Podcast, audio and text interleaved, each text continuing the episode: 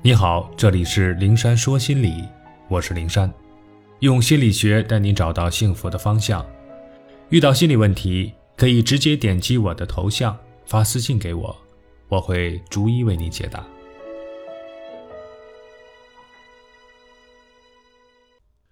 不屑取悦别人，就要习惯在孤独中成长。我的一个女同学不仅是个典型的学霸，而且有不俗的颜值，是那种让同龄孩子较之黯然失色的别人家的孩子。我羡慕他的成绩，他却说他内心有深深的自卑。求学至今，他一直都不快乐，原因很简单，他太好学。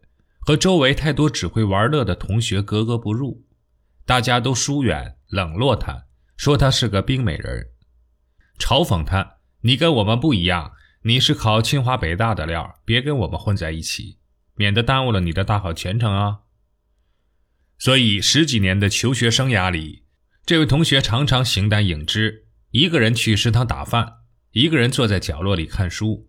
一个人下了晚自习，穿过黑漆漆的操场去寝室。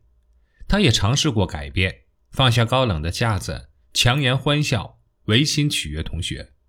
目的呢，只是为了与聊娱乐八卦的女孩子打成一片。可坚持没多久，他就受不了那种无趣，又退回到书本的孤独世界里。我说：“你这么好学，孤独不正好为你赢得更多的学习时间吗？”他说。是的，可是你知道吗？在一个集体中不被这个集体容纳，你的心里会没有归属感、没有存在感的。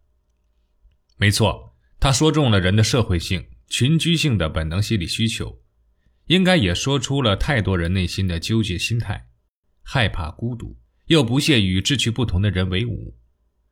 对于要通往独立之路上的讨好者而言，这更是不一般的考验。普通人尚且都心存恐惧，小孩害怕自己的喜好和朋友有差异而被排斥于群体之外，大到恐惧自己的梦想与众不同而成为众矢之的，被大众嘲笑。何况内心极其自卑的讨好者呢？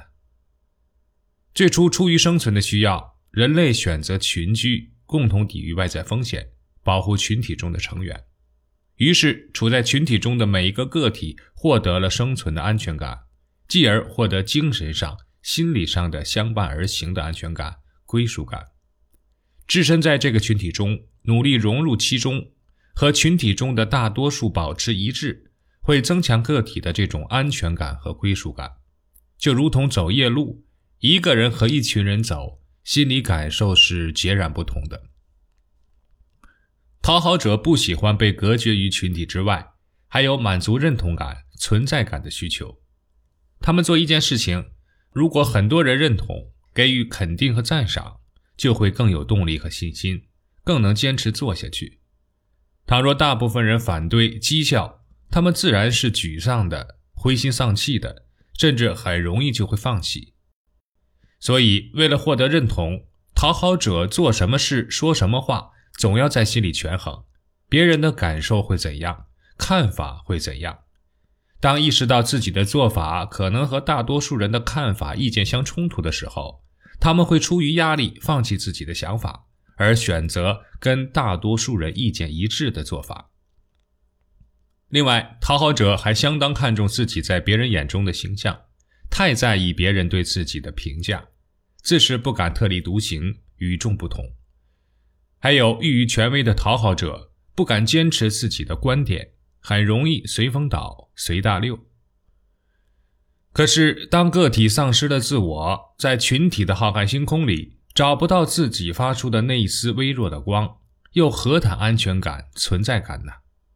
人人都从众，在虚假的热闹和合群中泯灭个性，扼杀独特和创新，个体哪还会存在有意义的人生呢？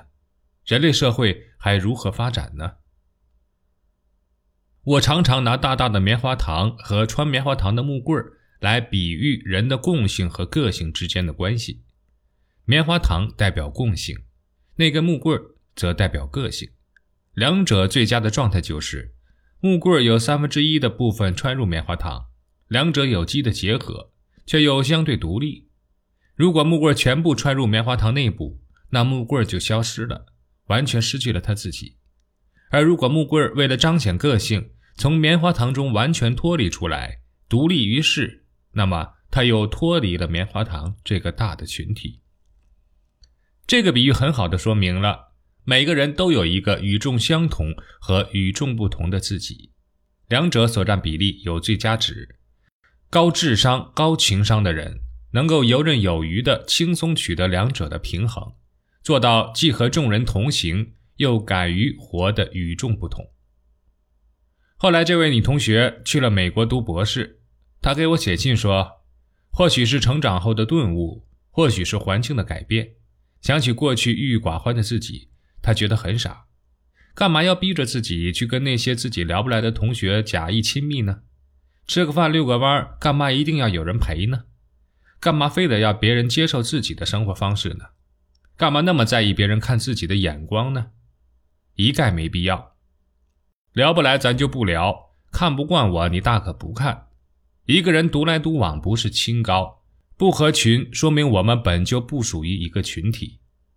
为了合群，磨灭自己的个性，牺牲自己的快乐，是真正的不快乐。我微笑着看着他这些文字，为他祝福。他终于听从自己的内心，不为合群而去违心讨好这个世界。对于讨好者而言，远离从众的群体，面对孤独是必然之路。那么，不如顺势而为，化孤独为能量，学会在孤独中丰富自己。